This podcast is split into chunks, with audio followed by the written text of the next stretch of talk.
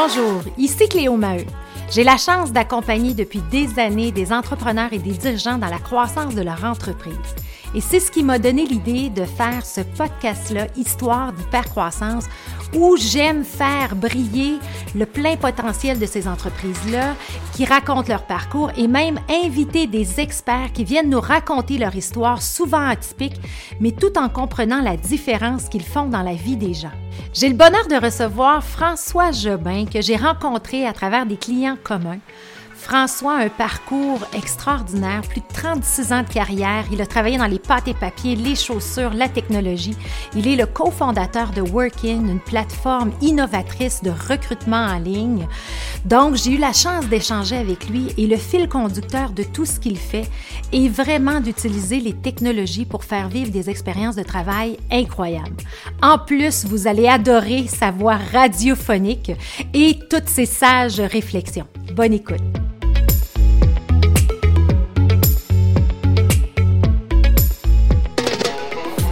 François Jobin, bienvenue en studio.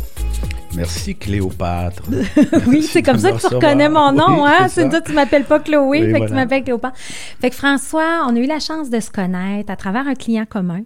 Euh, on a travaillé quelques années ensemble et puis on a développé une belle complicité. Euh, je pense dans la façon de voir les affaires, euh, la façon d'accompagner les, les organisations, les entreprises. Et j'aime toujours inviter à Histoire d'hypercroissance des gens d'expérience, des experts qui, pour moi, tu sais, ce qui n'est pas nécessairement dire des entrepreneurs, mais qui ont contribué un peu comme moi. Puis on a un parcours qui est, ben, tu as plus d'expérience que moi, bien évidemment, mais on a un parcours qui est complémentaire. Mhm. Puis aujourd'hui, j'aimerais en faire bénéficier nos auditeurs. Mhm. euh, mais avant ça, je demande toujours aux gens de m'expliquer un peu leur parcours, d'où ils viennent, où ils sont nés. Oui, exactement. Donc la question, qui es-tu, François? Alors, euh, je suis un, garçon de, la région de Québec. Alors, j'ai euh, grandi et, euh, vécu une très belle jeunesse là-bas, une jeunesse avec des parents formidables. Et puis, on avait des chalets l'été, on avait du plaisir tout le temps. Puis, j'étais un, gamin qui aimait beaucoup s'amuser, puis qui avait beaucoup de plaisir. Et, et dans le début de l'adolescence, ben, j'ai, je suis tombé en amour avec la musique. Alors, j'ai débuté à jouer de la guitare, puis j'ai joué avec des groupes, euh, euh, créé ma propre musique, et puis j'avais beaucoup de, plaisir avec ça, jusqu'au jour où je faisais mon inscription à, l'école de Berkeley à Boston, puis mon père me voit faire, l'inscription euh, sur la table de, cuisine, puis il me demande Qu'est-ce que tu fais là, François? Ben, Je, m'inscris à, l'école de musique. Ah, il dit Comme ça, tu vas être pauvre. J'ai dit, OK. Ben, ce soir-là, ben, je suis allé à mon. J'avais des professeurs euh, privés. Et puis, à la fin de la, la, session de travail, je lui demande euh, Qu'est-ce que tu en penses, Marc? Est-ce que j'ai ce qu'il faut pour, euh, pour la musique? Il dit François, tu as une technique, tu, tu, es créatif, tu as tout ce qu'il faut, tu devrais y aller. Alors, j'ai mis la guitare dans le case de guitare, puis ça a été la fin. OK je n'avais pas cette ambition ou ce besoin de, du public ou de. J'imagine que, que d'autres amis que j'ai eus ont continué puis ont fait leur chemin dans ce, ce parcours-là. Mais déjà, à cette époque-là, parce qu'on va connaître ton parcours, mais déjà à cette époque-là, tu avais un côté créatif, tu avais un côté artiste. Je pense que tu l'as gardé tout au long de ta carrière, cet aspect-là. C'est un peu ça qui bâtit l'idée qui va se poursuivre. C'est que comme j'avais. Euh, puis mon père m'a souvent demandé où tu prends ça, ces idées-là? Je ne sais pas. Ben, ben ça, me vient comme ça, ça me vient seul. Alors, euh, ce que j'ai appris avec le temps, ce qui me, où, j'ai, euh, où j'offre le, plus d'aide ou de, si vous voulez, où je me sens le plus euh, utile, c'est, c'est d'avoir des problèmes, des, des, des, choses à, où on, on doit je vais rajouter le mot complexe, François. Et tout à fait. et, et souvent, parce que lorsque j'ai choisi d'aller plus tard, j'avais le choix en administration ou ressources humaines. J'ai choisi les ressources humaines parce que je me suis dit, c'est ce qui est de plus complexe. C'est les gens. Euh, les affaires, euh, euh, ça a tous son, ses défis et tout ça. Mais l'autre niveau de complexité, c'est l'humain qui est tellement difficile à, prévoir, à prédire, et puis tu crois qu'on va dans une direction, on en prend une autre, etc. Alors, ça, ça a été le thème de ma carrière, 36 ans de carrière.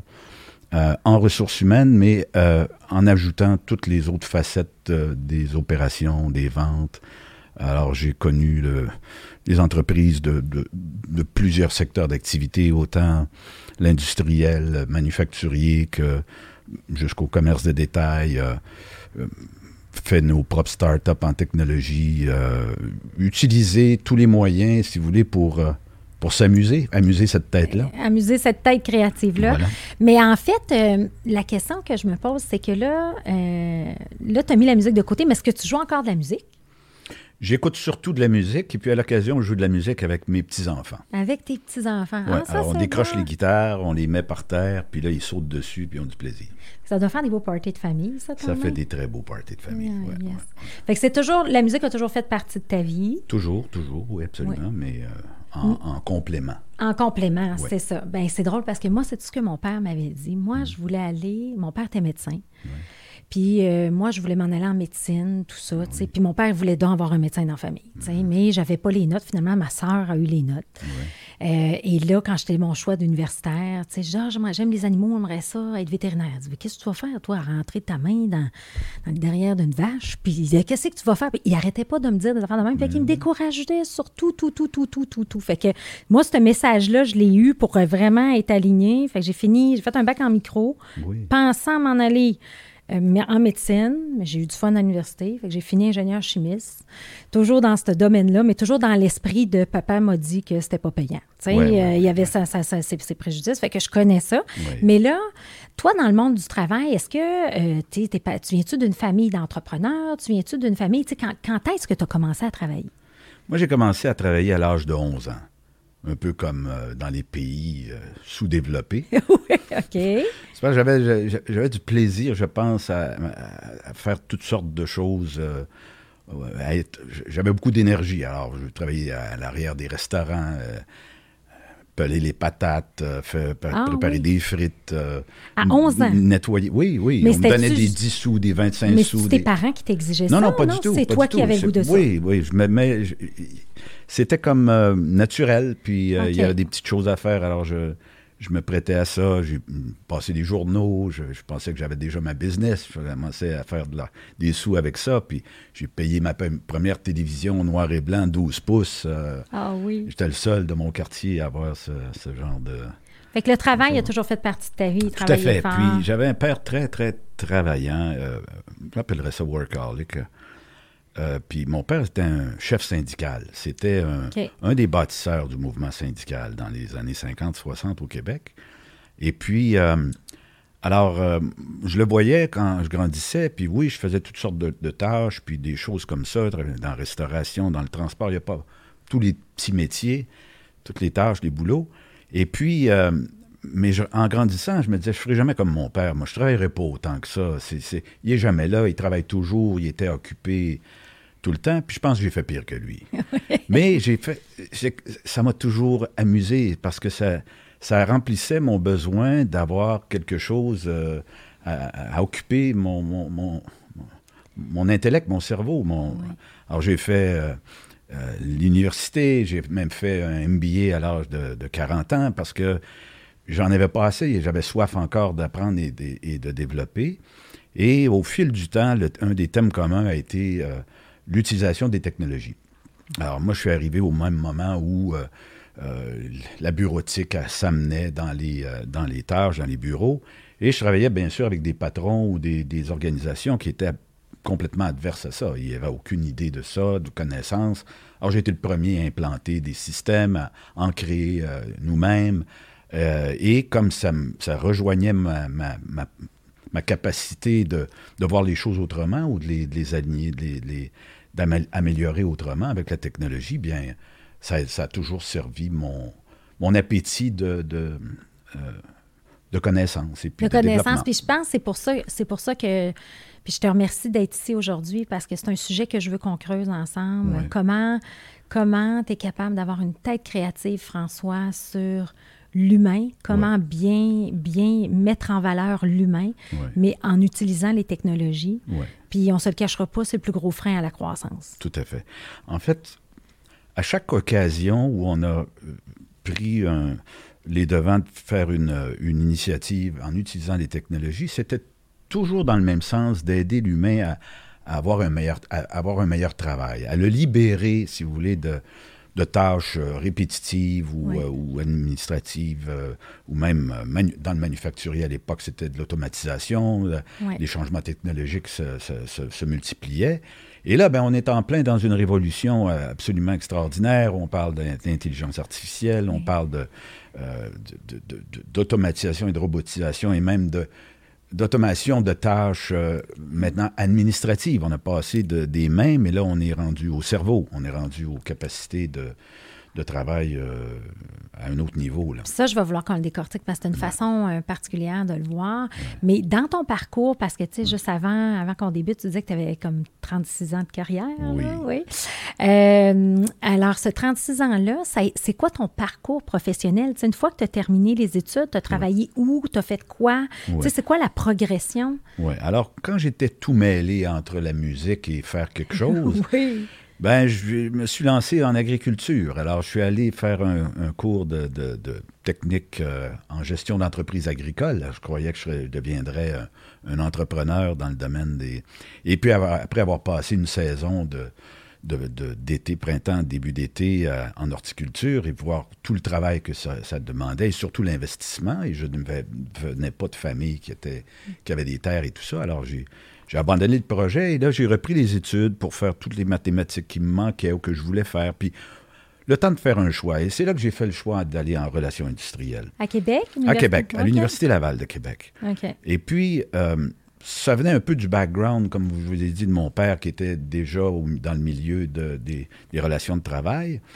Mais euh, ça a tout de suite pris le tournant des, euh, de l'employeur. Alors, je disais, c'est comme la lutte, ça. Il y a deux côtés. Là. Il y a les bons, les méchants, l'employeur, l'employé. Mais à la fin de la journée, c'est le même travail. C'est d'arrimer les choses pour que ça fonctionne, autant pour l'entreprise que pour les gens, et, etc.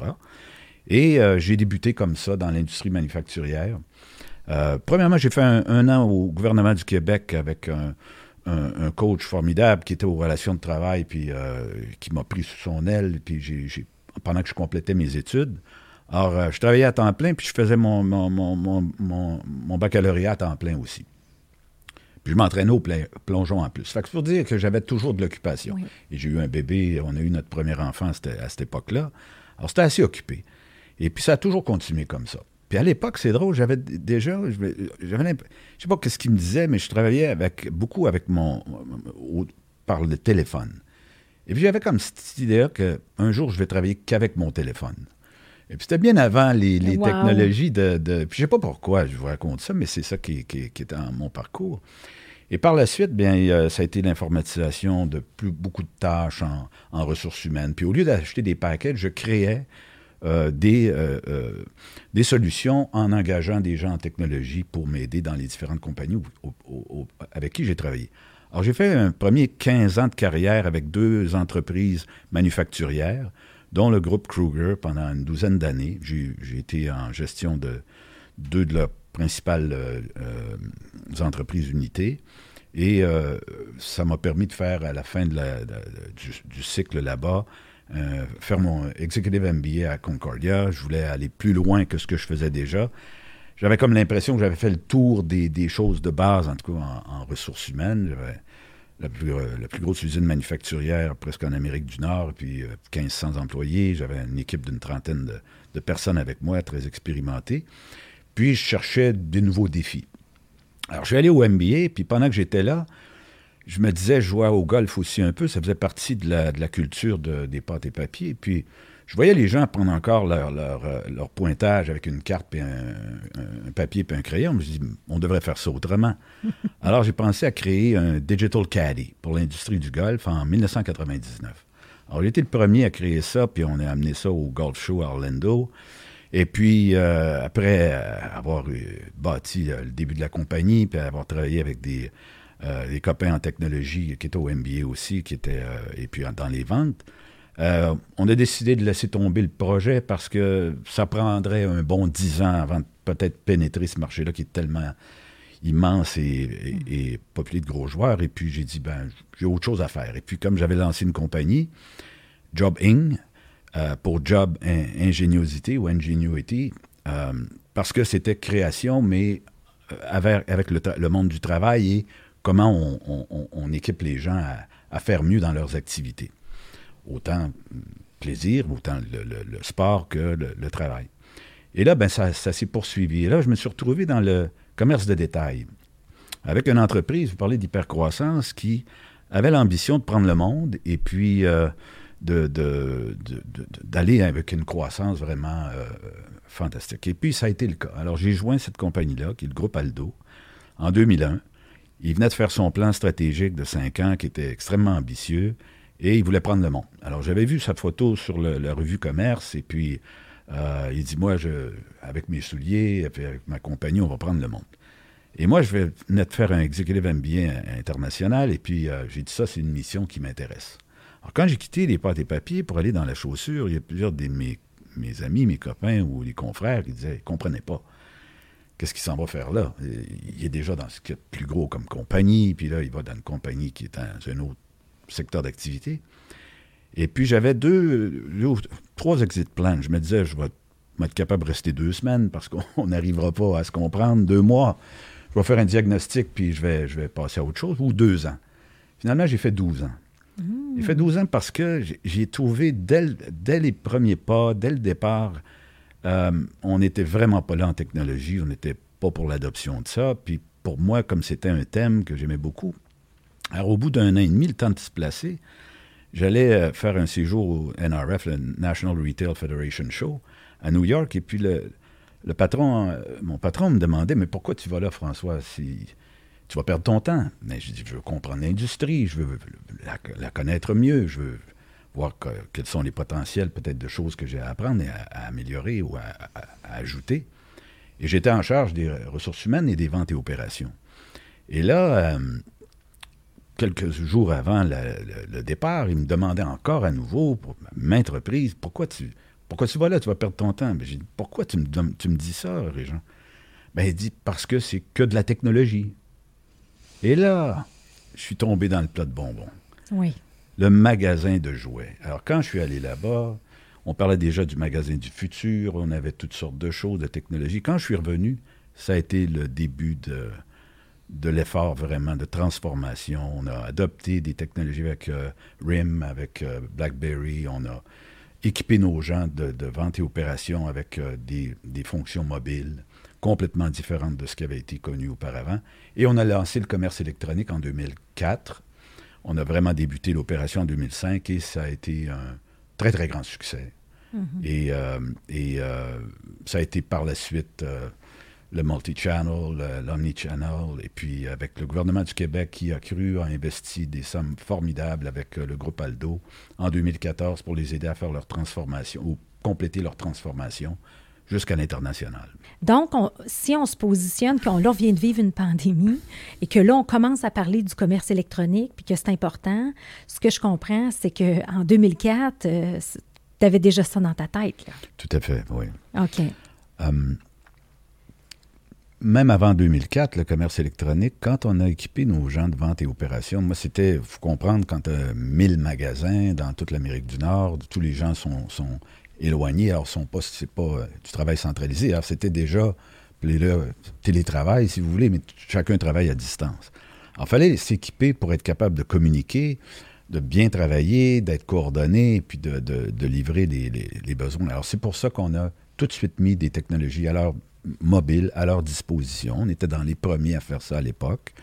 Et ça a tellement aidé à, la croissance, à, la performance, à, les aider au moment où ils en avaient vraiment besoin. Il n'y avait pas besoin de sortir euh, un ordinateur ou autre chose. J'étais autant le précurseur d'utiliser les technologies, mais autant les bonnes technologies au bon moment et qui étaient euh, des projets payants, payants pour l'entreprise, payants pour nos gens, qui étaient vraiment euh, efficaces. Et par la suite, j'ai vu l'opportunité du commerce électronique. C'était à l'époque pas tout à fait ce qu'on voyait dans les entreprises. On pensait à de la cannibalisation, on pensait que ce serait euh, une façon euh, peu adoptée parce que l'expérience était très tactile, ça devait, euh, fallait l'essayer, les pointures, le fit, etc. Et au contraire, mais ça a été la grande adoption par euh, la clientèle. Et c'est là qu'on a gagné vraiment euh, le cœur et puis euh, l'adoption de, la, consommation par nos, gens, nos jeunes. Moi, je voyais tous les gens arriver au travail avec la tête dans leur mobile. Alors, j'ai dit, si on n'est pas là, on ne sera pas là pour eux, autant pour les trouver pour l'emploi que pour la consommation. Alors, c'était de tout mettre ça en commun, puis alors, dans le fond, c'est de se lever la tête un peu, de regarder ce qui se passe et puis euh, ben oui, c'est juste ça. C'est juste ça. C'est juste ça, hein, Françoise? Juste ben oui, c'est comme ça. Je viens d'aller déjeuner avec toi, puis tu m'as dit, Cléo, tu vois l'arbre, tu as le nez collé sur l'arbre, tu vois pas la forêt, je pense. Oui, mais on l'est tous. C'est moi-même dans, mes propres affaires. Alors, on a toujours besoin de, de, quelqu'un pour nous regarder un petit peu puis donner euh, quelques idées, quelques conseils. Mais, mais, mais je pense, on ne se cachera pas, c'est une de tes grandes forces d'être capable de, de voir et saisir ces tendances-là. Mais comment tu l'expliques, cette, cette acuité-là de, saisir l'opportunité, tu sais, parce que c'est pas juste se lever la tête de regarder, là, c'est, ça vient d'où, ça? Ou tu dis, depuis que je suis jeune, je suis comme ça? Ou... Oui, c'est comme ça. Puis je ne peux pas l'expliquer. J'ai essayé, bon, même moi, comme tu as raconté, mon père me demandait où tu prends ça, ces idées-là, ça vient de où? Je ne le sais pas, c'est cette capacité-là. Je pense que chacun, on a des, un talent ou des capacités. C'est comme, tu as, des, des, gens pour qui la musique, c'est comme, c'est comme inné, c'est comme leur... Euh, leur capacité, ben moi, c'est ce côté-là que j'ai. Je, regarde quelque chose, je le vois un petit peu différemment des autres, je vois peut-être un point qui, est important à, améliorer. Et puis, c'est ma façon d'aider. Ça a été tout le long. Euh, euh, des entrepreneurs, des gens, euh, les gens au travail, dans leur poste ou, ou dans leur entreprise c'est ce que je fais aujourd'hui. Tout le long de ta carrière, tu t'es servi de cette carte-là dans ton jeu pour être capable d'aller contribuer dans des grandes organisations, amener ta saveur. Fait que une belle aventure avec Aldo. En fait, une très belle aventure, une transformation technologique. Moi, j'ai eu la chance d'aller visiter Aldo justement avec euh, IO Montréal. Mm-hmm puis il expliquait cette espèce de virage-là technologique, puis les écrans tactiles, puis qu'on joignait la botte, mais la botte brune, va avec quel ascenseur? tu sais, écoute, c'était ah, impressionnant. Ah, continuer l'évolution d'une façon formidable, mais au départ de tout, c'était de donner l'accès à la clientèle, à leur euh, euh, style, pointure, mais dans une façon euh, globale, alors qu'au départ, on était limité par des inventaires, des micro-inventaires par magasin. Alors, on est décloisonné tous ces inventaires-là qu'on a appelé le multi-channel, et puis on a créé une, nouvelle expérience de magasinage en ligne, autant en magasin, mais pouvoir commander de toutes les, euh, toutes les provenances. Alors, au lieu d'avoir une, une, seule façon alors, c'était vraiment ça la grande, le, le, grand La révolution un peu dans, dans, le monde du, du, commerce de détail. On était les premiers à faire ça, et puis ça changé vraiment la façon de voir les choses. Et puis la consommation, ben, elle a poursuivi son, évolution. Et comme tu disais tout à l'heure, la pandémie en a rajouté une autre couche. J'ai été dix ans président de développement économique Saint-Laurent. Et puis déjà à l'époque, on, avait des problèmes de congestion urbaine, de, transport. De, Saint-Laurent était le plus gros centre d'entreprises industrielles au Québec. Et on, essayait de mousser le, fait de travailler peut-être à distance ou euh, de façon plus flexible. C'est pas vraiment facile à faire adopter, à faire, à faire même considérer ou croire que c'est une façon de. Un jour, j'étais avec euh, un président d'entreprise et puis euh, il me disait François, comment on va faire pour savoir si les gens travaillent, s'ils sont de la maison? Alors, il y avait une vitre qui nous séparait d'une personne qui était à son poste de travail. J'ai dit, si tu regardes de l'autre côté de la ville, est-ce que tu crois que la personne est en train de travailler pour toi actuellement ou si euh, elle pense à ce qui se passe à la maison, un problème avec un enfant ou, est en train de faire du magasinage pour autre chose? Alors, il y a tellement de, moyens de voir le résultat plutôt que le temps d'effort ou le temps passé. Et c'est le grand changement qu'on vient tous, qu'on est en train de tous vivre. Et puis, euh, euh, on a beau mettre c'est toi qui me disais ça tout à l'heure, des tables de ping-pong, puis euh, des, des lunchs gratuits et tout ça, c'est pas nécessairement ça qui va, qui va ramener les gens dans la relation de travail du passé. Je pense qu'on a fait une, grande étape. Au moins, on a fait cette avancée-là, ce qui était impossible avant. Ça a accéléré le changement pour être capable d'y arriver. Fait que, dans le fond, Aldo, une super belle, euh, une super belle carrière chez Aldo plusieurs années là. Et après, tu t'en vas où? Ben là, après avoir fait des grandes, grandes compagnies, pourquoi pas faire une start-up? ah, ben oui. On est allé dans les technologies pour justement, en pensant, en ayant vu un peu toute la dynamique de, de, de, de relations de travail des gens maintenant avec avec leur euh, technologie et la façon de, les engager. Alors, j'ai pensé à une technologie qui pourrait les connecter, les engager et aussi euh, leur donner accès aux, bénéfices et à l'argent plus rapidement. On a créé Workin, une compagnie, une plateforme de technologie qui s'adresse aux jeunes, aux, arrivants dans les entreprises, à tous les niveaux. Et puis, euh, au fil du temps, bien, ça s'est développé, développé. Pré-pandémie, on était dans les 90 plus grands centres commerciaux du Canada. On était en train d'en signer d'autres aux États-Unis, 15 000 euh, places d'affaires qui nous utilisaient et puis 1 500 000 applicants. Et il y a eu la pandémie. Alors ça, ça a été un grand changement temporaire.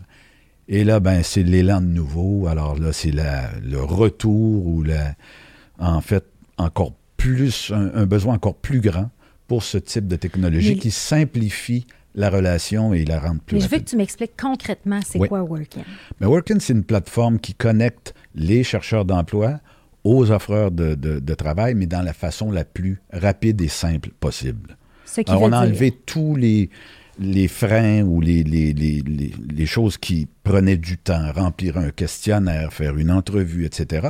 On a créé plutôt une relation basée sur l'instantanéité, l'utilisation de l'intelligence artificielle pour faire que la première étape euh, d'évaluation, où est-ce que cette personne-là pourrait être utile ou pourrait euh, trouver un poste pour elle, se fait instantanément grâce à la technologie.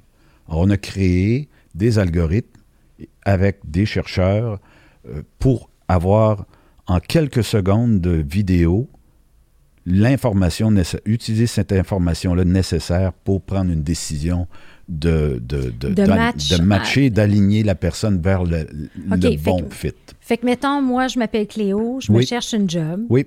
Je m'en vais sur Workin. Oui. Puis là, je fais une vidéo. Tu fais une courte vidéo. Oui. Mais l'idée, c'est que ce vidéo-là, on a des milliers et des milliers de vidéos qu'on a utilisées, qu'on a extrait les informations pertinentes nécessaires et on a instruit nos machines à faire le travail au lieu de le demander à un autre humain de le faire. Alors, au lieu d'avoir un recruteur euh, spécifique. On a un recruteur digital. Oh, Colin. Et voilà. Alors, ça, c'est pour simplifier parce que je visitais les opérations, puis je, trouvais tellement que les gens prenaient à l'occasion, il n'y avait pas beaucoup d'expérience, on comprend, ils débutaient il y a tellement d'erreurs faites sur le, staffing, sur l'idée. Puis à un moment donné, ça devient émotif, on s'entend. Tu as un bon feeling, puis là, tu oublies ton processus d'embauche, puis là. Puis en fait, tu le fais pas. Oui. Euh, juste en termes de compliance, on n'était jamais là. On, les gens ne faisaient pas les étapes qu'il fallait, ne faisaient pas bien. Alors, on a pensé leur simplifier la tâche et le faire pour eux, mais d'une façon beaucoup plus simple et organisée et structurée et par la technologie. Puis y a-tu, euh, donc Working, aujourd'hui, on parle de plus de 1,5 million d'applications. Oui. Il y a un super beau potentiel de croissance. Absolument, mais en fait, c'est, c'en est votre hyper croissance. Oui. On était là et puis, il faut dire que tout a été stoppé, comme je, le dis. Oui, Et là, ben, on voit le, retour et puis, je pense j'entendais même les statistiques ce matin, on est retourné au même niveau d'emploi qu'on était avant la pandémie. OK. Et là, ben, là, le problème est exacerbé comme jamais. Quand j'ai débuté mes études dans les années 80, on parlait du gros monstre de, la, démographie et qu'on frapperait un mur éventuellement. Oui. Ben, on est dedans, comme on ne l'a jamais été.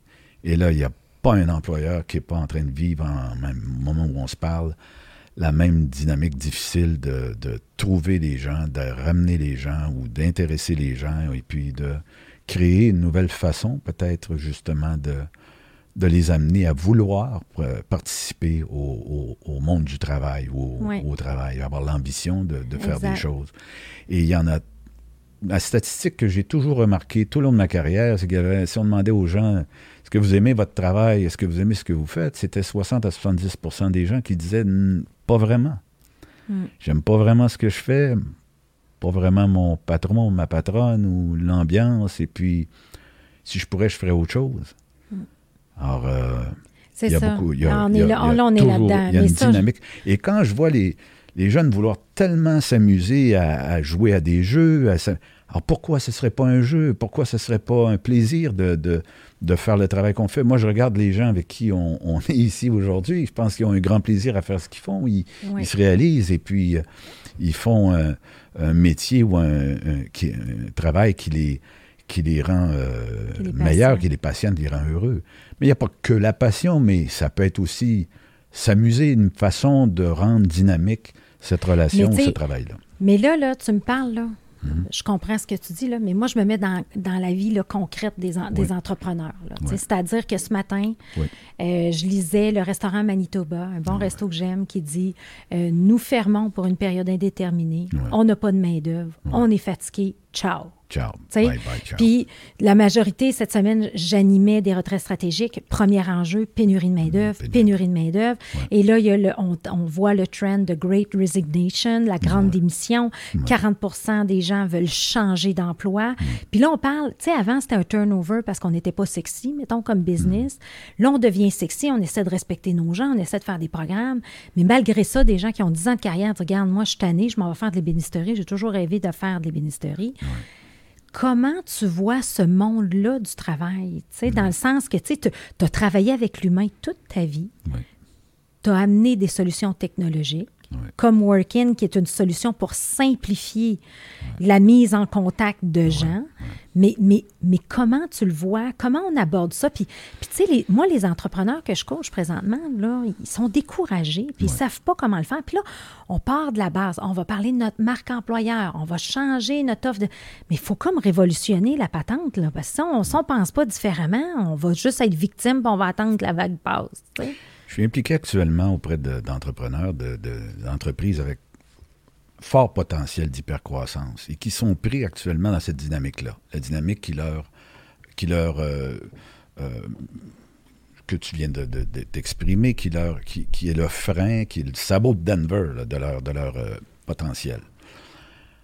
Alors on fait, on regarde maintenant tout ce qui est possible de faire pour automatiser, pour en fait, euh, réduire l'intervention humaine euh, partout où elle peut être euh, concentrée dans des valeurs ajoutées. je pense que un des objectifs qu'on entend comme thème récurrent, c'est de faire de notre économie une économie à, valeur ajoutée. Essayer de trouver, en fait, le travail le plus intéressant pour les humains et le reste, le faire faire si on est possible par la technologie et tout ça. Alors, ce qu'on fait, c'est des audits Industrie 4.0, on regarde tout ce qui peut être fait comme couche supplémentaire euh, d'innovation et d'utilisation des technologies pour euh, dégager l'humain et l'amener vers des tâches à valeur ajoutée ou intéressantes où il va y avoir de la croissance, de l'apprentissage et puis du développement et aussi un retour économique intéressant pour les gens. Alors, il faut vraiment se dégager de ça. Je crois qu'il. L'autre façon, bien sûr, on regarde l'international, on regarde, regarde l'arrivée de nouveaux arrivants, mais aussi, il faut leur faire une place qui va être intéressante et non pas créer des citoyens de deuxième classe ou des, gens qui vont avoir tant de difficultés à trouver euh, un, bonheur, une, une vie économiques intéressantes et puis qui vont venir enrichir notre, notre, notre nation. Bien, notre nation puis notre croissance, puis, et toute l'économie puis tout ça. Mais tu sais, comment comment t'arrives parce que tu as toujours été un acteur de grands changements dans les organisations où tu es passé. On s'est rencontrés chez un client commun, chez Dracar. Tu sais, euh, moi, j'étais en stratégie, toi, tu étais dans l'humain, encore une fois. Tu amenais ces éléments-là. Et tu es toujours comme un peu l'innovateur, mais moi, je vais dire le terme anglais qui me vient en tête, mais tu es comme un peu le disruptor. Mais c'est pas facile d'être le disruptor quand, personne, quand, personne y, quand personne y croit ou les gens ne le voient tout simplement pas. Des fois, c'est de l'ignorance. Tu sais, euh, et euh, et, comment on amène ce changement-là, cet, espoir-là dans les organisations, tu sais, la façon de voir les choses différentes? très bon point. Au début de ma carrière, à un moment donné, je, présente un programme de, formation, de développement de nos gens, et puis euh, je dis, voici les investissements qu'on va faire auprès de, notre, de nos gens. Et puis là, le président se lève la main, puis il me dit, François, quel est le retour sur ton investissement? J'avais bien aimé la question, puis j'avais pas beaucoup de réponses. Alors, je me suis, je suis allé me former. Alors, je suis allé faire un séjour à Queen's University, puis ma question, c'était comment tourner mon cost center en profit center. J'ai dit, l'argent parle. Je dois être capable de démontrer que cette initiative-là, que ce soit une technologie, un changement, même une formation ou autre, elle a un retour. Elle, démontre des, euh, euh, sa valeur économique. Alors, c'est comme ça que j'ai bâti ma façon de travailler, toujours en démontrant que ce projet-là avait un retour économique qu'on mesurait et valait la peine d'être investi.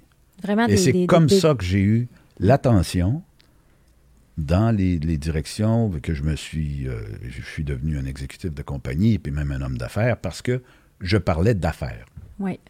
J'amenais des façons d'aider l'entreprise et ses gens à avoir plus de succès économique. Exact. Et, encore là, et le succès économique va passer si nos gens, on leur élimine des tâches qu'ils n'aiment pas faire, qu'on amène les technologies à l'humain. Ils sont dans la valeur ajoutée. Euh, hier, j'étais avec une compagnie de construction, puis ils disaient qu'il y avait, ben, il y avait des, des, des, chargés de projet à pu finir, une grosse compagnie de Montréal, mais les chargés de projet font plein de tâches administratives. Comment on élimine ça? On les met dans la valeur ajoutée. Ils aiment leur travail parce qu'ils sont sur leur X, ils ne perdent pas la moitié de la semaine à faire des tâches administratives. Mais souvent, on a de la misère à le faire. OK, fait que le bon point, ce que, les gens, ce que nos auditeurs doivent retenir, c'est que lorsqu'on veut faire des grandes transformations, c'est d'être capable de, trouver les études de cas. sais, être capable de démontrer peut-être les gains potentiels reliés à ça. Bien, en fait, tout, tout débute par un plan d'affaires euh, pour toutes ces initiatives. Alors moi, je faisais mon, mon agenda de, euh, de projet ou de, et bien sûr, j'avais à chaque, chaque fois euh, la nécessité de démontrer, bon, si on était pour investir un dollar, ben, on devait en recevoir combien, en combien de temps, puis comment on le mesurait. Alors, tout était question de, résultats et de, euh, de, retour économique dans tout ce que je faisais. Premièrement, je devais me le démontrer à moi pour y croire, puis ensuite, c'est plus facile à vendre à quelqu'un, lui démontrer, je vais te faire faire plus d'argent. Je vais t'aider à, à, faire mettre, de, mettre en arrière les problèmes qu'on est en train de vivre. Et là, comme tu dis, on, vit un moment extraordinaire parce que quel beau moment de, pour quelqu'un comme moi. Oui. De m'amuser comme jamais, c'est comme un parc d'amusement parce que euh, et les, les, les, technologies sont plus avancées et plus disponibles que jamais, et l'humain le veut plus que jamais. Oui. Alors, c'est le temps de, de, foncer dans les, euh, les transformations qu'on a à faire, les changements. Et les gouvernements sont alignés, mettre tous les moyens en place. Euh, c'est ce qu'on entend un peu partout sur la planète. Il y a une course à, la transformation et puis on est en train de vivre, je pense, une dizaine d'années extraordinaires de, dizaine d'années. Moi, je suis, tellement, je suis tellement dans ton sens, mais je n'ai pas cette compétence-là. Moi, je le ressens là, dans, dans, dans, dans l'accompagnement stratégique que les gens veulent le faire, mais ils n'ont aucune idée par où le prendre, de quelle façon je le fais. là, tu nous donnes des pistes de un, il y a des diagnostics qui peuvent être faits, il y a des. Puis, puis encore là, les gouvernements sont prêts à aider dans les transformations. Vous voyez, il, a mis sur pied assez récemment des centres. Euh, euh, euh, centres de transformation industrielle au Québec, dans les grandes régions du Québec, qui proposent des audits 4.0, mais qui vont vraiment vers l'innovation et vers l'application des nouvelles technologies dans chacun des, secteurs d'activité, surtout en, débutant par le manufacturier. Mais ça s'adresse à tous les autres aussi. Et puis, voyez comment il y a d'activités auprès de, avec les, nouvelles technologies, les start-up au, Québec, au Canada, euh, un peu partout dans le monde. Et c'est tout là que vient l'innovation habituellement, puis les changements euh, qui vont après ça être pris, euh, pris ou mis en place par des plus grands joueurs et des plus grosses, plus grosses corporations. Mais l'innovation vient surtout des, des, entrepreneurs, oui, et des, des, jeunes pousses là, qui viennent. Des jeunes pousses. Ben oui, j'ai participé, oui, c'est ça, une présentation d'Ange Québec, puis les jeunes, c'est fou ce qu'ils sont capables de créer. oui. C'est incroyable. Alors, ils sont en train de réécrire le monde ou revoir le monde. Et quand je regarde mes petits-enfants, on en a cinq, il y en a pas un que je peux dire, euh, tu vas être un médecin, toi, plus tard, ou tu vas être un... Non. Non. On ne sait pas dans quelle nouvelle réalité on va, on, va, on va naviguer tout à l'heure. Et puis, on est chanceux, on est dans un des endroits les plus les plus beaux au monde, les plus, les plus sécuritaires au monde, et puis avec tellement d'avancement et de capacité que il faut en faire un grand succès pour nous, pour nos enfants, nos petits-enfants, puis tous ceux qui s'en viennent. Exact. Moi, il y a quelque chose que j'aimerais te poser comme question parce que le défi que j'ai présentement, c'est que les organisations vont avoir un comité de direction traditionnel. Oui. C'est-à-dire qu'ils vont avoir faire de la gestion des ressources humaines. Donc, on fait de la gestion des ressources humaines. La plupart du temps, ils n'ont même pas d'outils pour faire de la gestion des ressources humaines. Ils n'ont pas personne en technologie. Hein? Ils ont donné en impartition la gestion euh, hardware, là, des ordinateurs, les souris, ces affaires-là. Et, euh, mais tu as le vendeur, tu as la personne en marketing quand ça va bien. Euh, mais il y a c'est comme si la définition, tu sais, la nouvelle vision de l'humain, l'intégration des technologies, qui pour moi est le futur. Mm-hmm. Si tu veux innover dans ton, réellement dans ton modèle d'affaires, il mm. faut que tu penses à ces deux éléments-là. Mm. C'est quoi la structure que tu vois à l'interne? comment les gens s'équipent d'experts? C'est-tu unique? C'est-tu nécessairement à l'externe ou faut, où on peut. C'est quoi la structure de demain pour être capable de passer à travers cette transformation-là? Tu as bien défini jusqu'à maintenant par des rôles traditionnels ou par la façon dont les rôles étaient joués. Hein. Si on prend ça comme une pièce de théâtre, chacun joue ses rôles. Exact. Alors, les ressources humaines et les technologies, trop souvent, pour moi, c'est les gardiens de but de l'entreprise. Alors, ils sont là pour dire non. Euh, ça, c'est pas... C'est, pas euh, euh, en, règle avec les lois, les réglementations. Alors, c'est des gens qui vivent par les règles, par la sécurité, puis qui trop souvent sont souvent aussi euh, les parents pauvres des entreprises. Alors, c'est là qu'on investit le moins. On essaie, on voit ça comme des, des coûts. On voit pas ça comme, euh, justement, les moteurs de transformation ou les moments de... Alors, c'est souvent de la façon dont on, les voit ou on, leur, on, s'attend de, de, de, leur part euh, ce qu'ils peuvent faire dans notre entreprise. Alors, oui, il y a des choses qui doivent être faites au, au jour le jour, qui sont peut-être moins intéressantes et tout ça, mais qui doivent quand même être maintenues. Mais pour ce qui est de nouveauté, créativité, c'est pas vraiment là que ça se passe. OK. Et comme tu l'as dit, si ton chef d'entreprise et puis son marketing, euh, qui, est la clé de. qui est le leader, qui est l'endroit de développement, c'est à eux de prendre euh, cette, ces initiatives-là et puis de prendre le temps de regarder euh, leur direction et puis et puis de donner un, élan euh, de transformation parce que ceux qui ne le feront pas, ben, ils ne seront plus là. Exact. Ils vont se faire manger Et voilà. dans l'industrie. C'est ça, exactement. Alors, c'est là, moi, que j'essaie toujours de voir c'est quoi la vision trois ans de dire c'est beau, tu veux transformer ton modèle d'affaires. Puis quand on regarde la transformation du modèle d'affaires, c'est toujours de 24 à 36 mois. Des FedEx de ce monde, quand il a fait son virage, sa proposition de valeur, je vais livrer tous les paquets demain 10 heures. mais ben, ça leur a pris trois ans se rendre là. Ils sont devenus une flotte, euh, développer la logistique, tout ça, ces compétences-là. Fait là, il faut être capable de s'entourer de gens plus compétents que nous, parce que souvent, ils n'ont pas cette compétence-là à l'interne. Oui, mais compétences différentes, comme tu compétences, dis. Oui, tout à fait. ils, viennent à, amener une autre réflexion, un peu comme, je crois que c'est le travail que vous faites, vous les amenez à réfléchir, à regarder ça, puis peut-être amener justement cette, euh, cet élément de, de, de, de, façon de voir différemment, ou ce genre de personnes-là, pour venir complémenter ou euh, ajouter à la conversation et à, et à la discussion, à la réflexion, et pour... Euh, amener des idées justement différentes pour amener la compagnie ou les, entreprises à son. Parce que les gens, c'est comme s'il y a une connaissance, ils savent qu'il faut qu'ils transforment, puis ils en parlent, ils en parlent, ils en parlent, mais c'est le même monde qui voit la même affaire. Puis ils ne changent pas d'expertise autour de la table. Mais tu sais, je trouve qu'aujourd'hui, on, on, est, une pépinière de talents, d'avancer dans les technologies. Euh, les jeunes sont brillants. Fait que, est-ce que tu y crois vraiment, la pénurie de main-d'œuvre, toi, puis la grande démission? Puis, tu sais, comment, comment tu le vois, tu sais, avec tes yeux euh, euh, de créatif? oui, bien, il y a définitivement une un écart entre l'offre d'emploi et, les, chercheurs et les demandeurs et ou les, gens prêts pour le travail.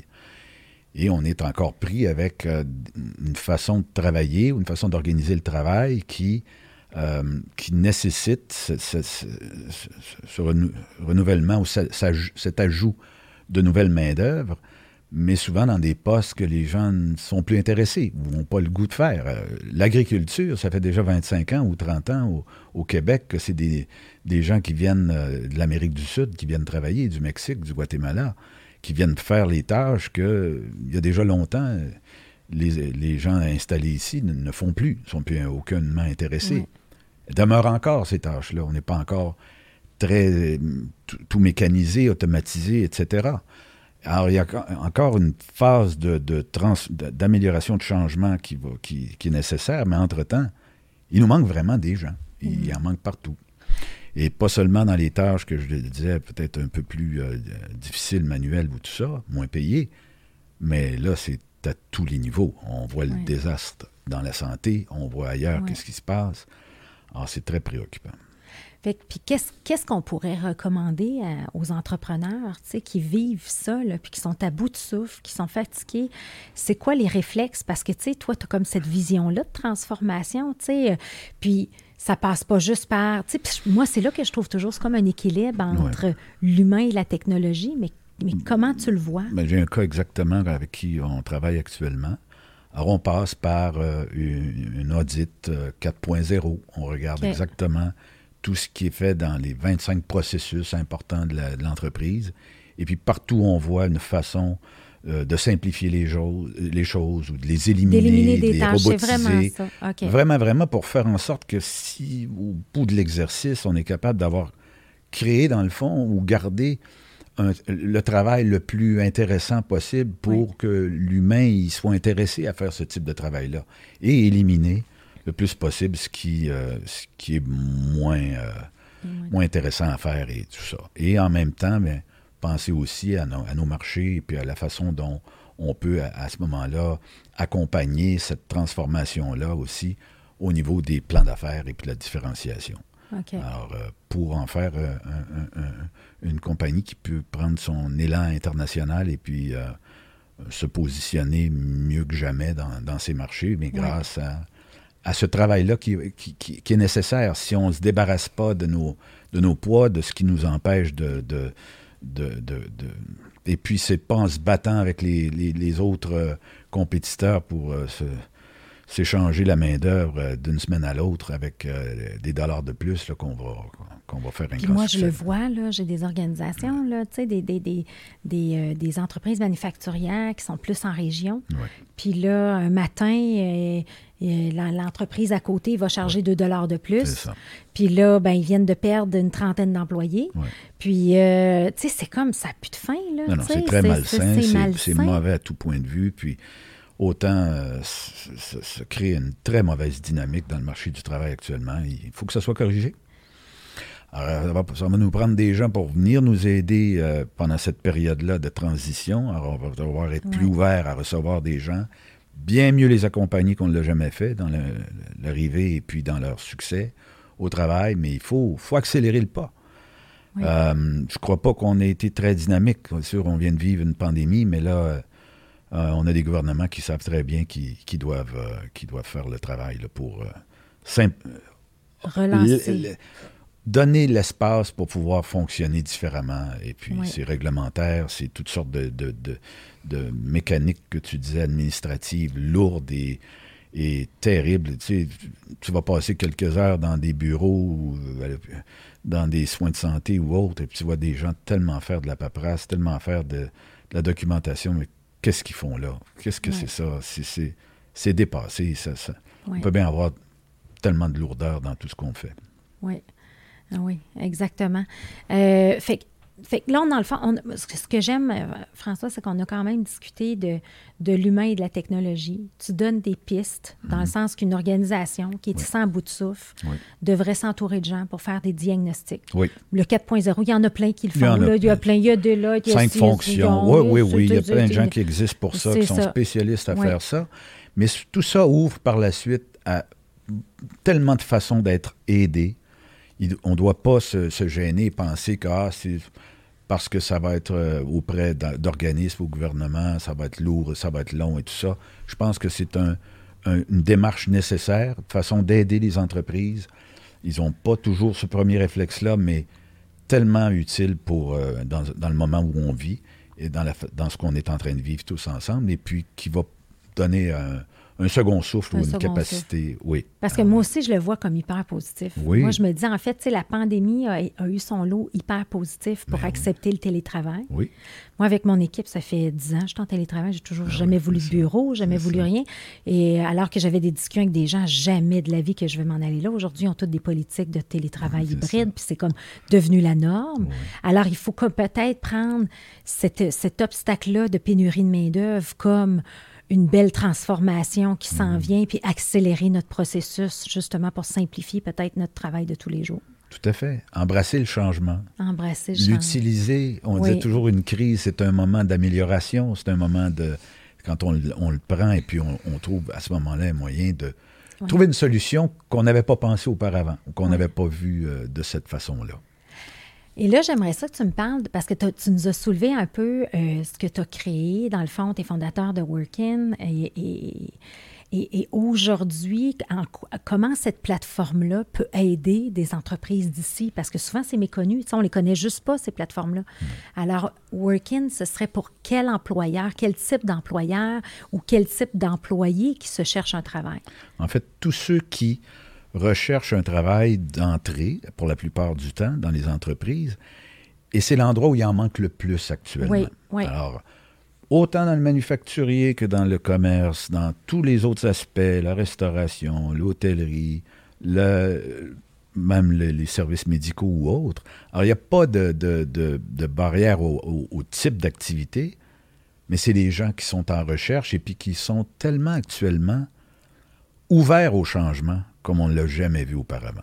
Comme tu disais, euh, on vient d'une jeunesse, on nous disait, ben toi, tu vas faire ça, puis tu vas faire ça pour, il faut pas que tu fasses ça, ça va être et Voilà, mais là, c'est pas ça maintenant. On, arrive au bout de quelques années de carrière, puis on a changé cinq fois d'activité. De, alors, euh, alors c'est pour ça, c'est fait pour être flexible et donner l'occasion de changer de, de Changer, donc, donc, donc quelqu'un peut changer comme plus rapidement Et c'est ce qu'il faut, parce que les gens actuellement n'ont pas une longue patience ou un temps d'attente. Euh, non, non. pas du tout. Mais même mon fils qui, a participé à un podcast ici avec Apiculture, c'est parti d'une petite entreprise de gazon, 13 ah, ah. ans.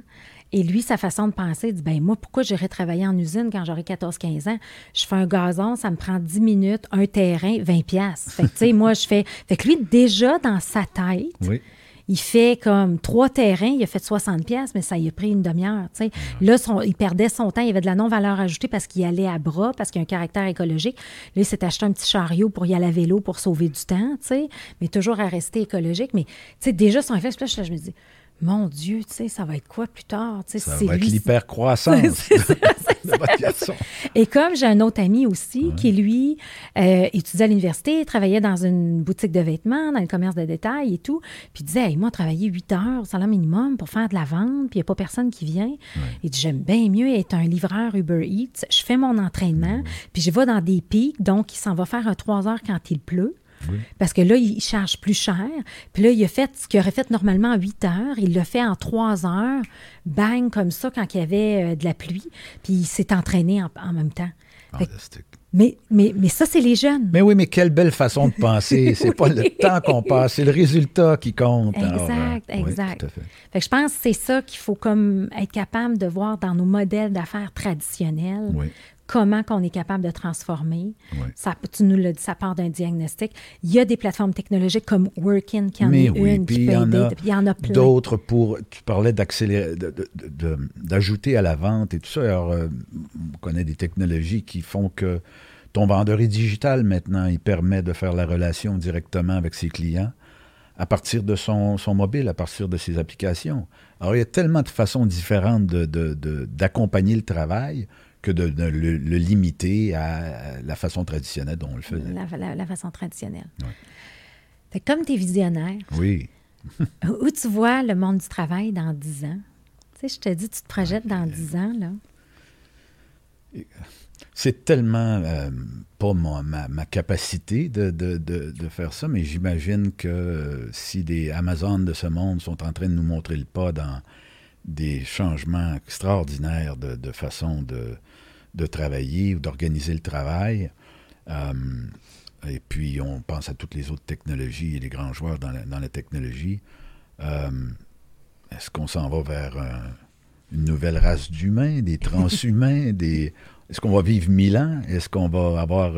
une fois qu'on va réparer, on va changer toutes les pièces, est-ce qu'on va arriver aussi à faire quelque chose avec le, cerveau et avec ses composantes? je lisais récemment que l'humain qui va vivre mille ans est déjà au monde. Alors, est-ce qu'on est en oh, train de, vivre une transformation à ce point-là? Euh, les promesses de l'intelligence artificielle, est-ce que tout ça va continuer à progresser, se réaliser pour faire en sorte peut-être de libérer l'humain du monde du travail dans, un sens traditionnel négatif et, plutôt créer une, une, façon de vivre où on, on a du plaisir à faire ce qu'on fait parce qu'on on, le fait en utilisant le meilleur du, côté humain et non pas euh, en l'utilisant comme si vous voulez, une bête de travail ou euh, avec, euh, en, le, lui, le fatiguant ou en l'amenant dans une, dynamique qui n'est pas positive pour sa, vie, sa santé. Mais pour quelqu'un qui n'a pas de vision, tu m'amènes quand même des nouvelles idées. J'aime ça. J'aime vraiment ça. Puis, quel serait le conseil, parce que tu as quand même toute cette expérience-là, quel serait le conseil que tu donnerais à des entrepreneurs qui, parce que, tu sais, on le sait, tu on est dans le podcast d'hypercroissance, mais vivre l'hypercroissance, c'est que les gens, c'est qu'on veut transformer, puis on est motivé, puis on veut, mais tu sais, en même temps, on a l'essoufflement de la pandémie. C'est, mm. c'est, quoi le constat ou le conseil ou la recommandation que tu as donné aux, gestionnaires, tu sais, les gens qui sont à la tête des organisations qui font ces transformations-là? Mm. Mm. Je le vis encore dans, une nouvelle relation là, avec un entrepreneur, un groupe d'entrepreneurs, puis c'est formidable, c'est, c'est qu'il a, il a fait le constat, il a dit, bon, moi j'ai amené ça jusque-là, puis j'ai besoin d'aide pour aller plus loin. Alors, s'ouvrir à, rechercher l'aide et puis ne pas hésiter à se faire aider pour ceux qui sont le mieux équipés et capables de le faire à, ce moment-là. Il ne faut pas hésiter de, de rechercher de l'aide, parce que souvent, nos entrepreneurs, on l'est tous un peu de notre façon, euh, on, se met ça sur les épaules, on, prend, on, a tout le fardeau, c'est nous autres qui dormons avec ça. On est 24-7, toujours dans notre, euh, comme tu le disais, dans notre, euh, devant notre arbre, et puis on voit plus vraiment le, contexte externe. Alors, faut pas hésiter donc à, je sais que vous le faites de toutes sortes de façons, à aller dans des associations, à rechercher de l'aide d'extérieur qui vient nous amener souvent un, point de vue, une nouvelle façon de le regarder ou une nouvelle solution mais il faut définitivement regarder euh, ou s'ouvrir au changement. Parce que ton constat, c'est que, tu me l'as dit un petit peu plus tôt, c'est mm. qu'on attend toujours trop longtemps. Et ça, c'est la pire chose de tout, c'est qu'on on laisse traîner, et puis on, voit bien que ça ne fonctionne pas, puis on, s'attend que ça va... On, refait les mêmes vieilles recettes, et puis et c'est plus ça qui fonctionne. Il faut, faut, vraiment penser autrement. Et puis, alors, accepter aussi l'aide de gens qui vont nous challenger, qui vont nous, nous, nous amener, écouter, s'ouvrir et puis, euh, et puis prendre le temps de, de, réfléchir un peu plus parce que souvent on n'a pas le temps. 80% on est de la petite et moyenne entreprise familiale, très, très. Hum, qui travaille fort puis qui, qui met tout son cœur, tout son effort, tous ses investissements, mais, hum, mais pour l'amener plus loin, euh, on a souvent besoin de d'autres types de, de, supports. Oui. De notre zone de confort. Sortir de la zone de confort. Mais je retiens, dans le fond, l'écoute. Je retiens ne pas attendre trop longtemps. Euh, pas avoir peur d'avoir des gens qui vont être, j'ai le mot anglais, là, mais j'aime pas le mot français perturbateur, mais des disrupteurs un peu dans notre modèle d'affaires, de se faire challenger. Euh, fait que ça, je pense que c'est des bons conseils. Y a-t-il autre chose qui te vient en tête qui serait important pour nos auditeurs dans ce contexte-là, là, de post-pandémie, de, de, de où on vit la, un défi d'humain, un défi de technologie? Euh, il y a tout le côté santé mentale qu'on a discuté, qui est comme un thème actuellement euh, tellement de, On entend dans le monde du travail, on le sait, nous, on, l'a toujours vécu, accompagner nos gens, mais là aussi, bien, bien se, se penser à nous, à nouveau, et euh, soi-même, et puis euh, s'assurer de prendre tout le soin nécessaire à sa santé, physique, mentale, etc. Et penser que ce qu'on vit là, dans le fond, est un, un, bien une, occasion en art de s'améliorer à tout point de vue. Alors, quand on le voit comme ça, si on part avec la bonne attitude, avec une attitude de cette nature-là, on peut transformer quelque chose qu'on voyait négativement ou comme un, problème en une opportunité. Alors, quand on le voit tout à coup comme, bon, mais tant mieux, il y a des choses que je suis tanné de faire depuis tant d'années, je suis tanné de répéter, ben là, j'ai une occasion en art de, de, la transformer, de la faire autrement.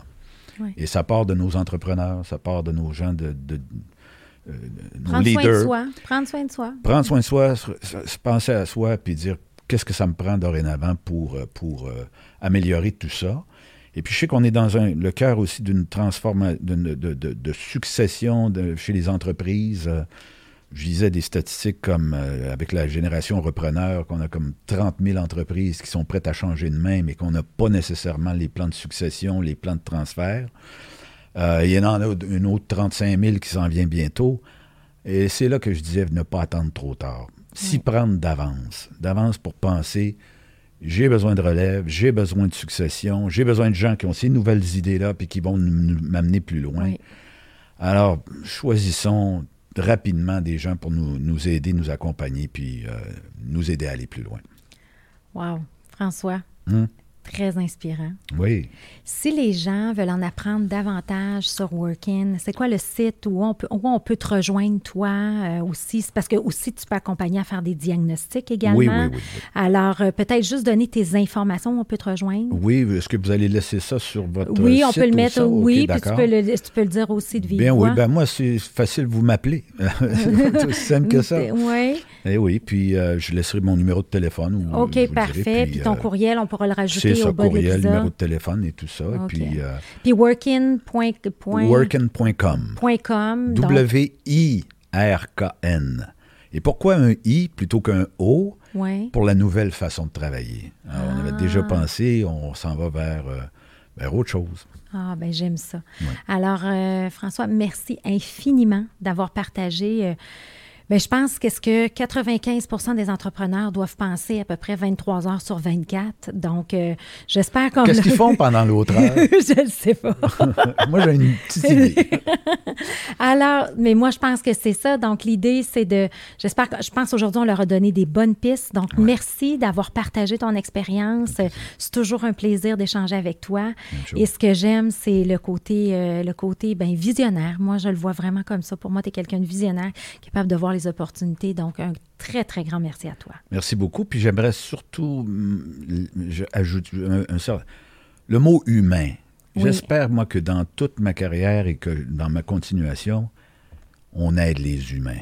Alors, c'est nous, ça. Oui. C'est un entrepreneur, c'est un humain. Ces gens, c'est des humains. Et puis, c'est pas une façon dont le font d'humaniser encore plus notre, notre façon d'être, de, de, vivre que de s'aider par les technologies, par tout ce qui est disponible pour euh, avoir encore plus de plaisir. Et tu sais que mon nouveau slogan, c'est humaniser l'hypercroissance. Ah, bravo. Donc, d'où notre alliance qui est importante qu'on se reparle. OK, d'accord. Merci, encore. Merci de m'avoir euh, reçu aujourd'hui. Merci, François. Merci.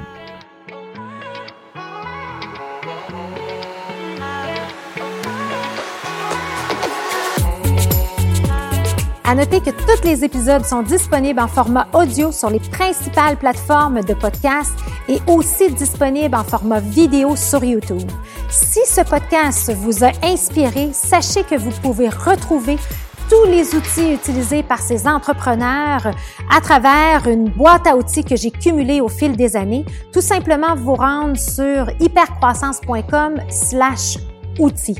Pour en savoir plus sur Hypercroissance, n'hésitez pas à nous suivre sur les réseaux sociaux. On partage une panoplie d'informations, d'articles, d'outils pour vous aider dans votre croissance sur les réseaux sociaux.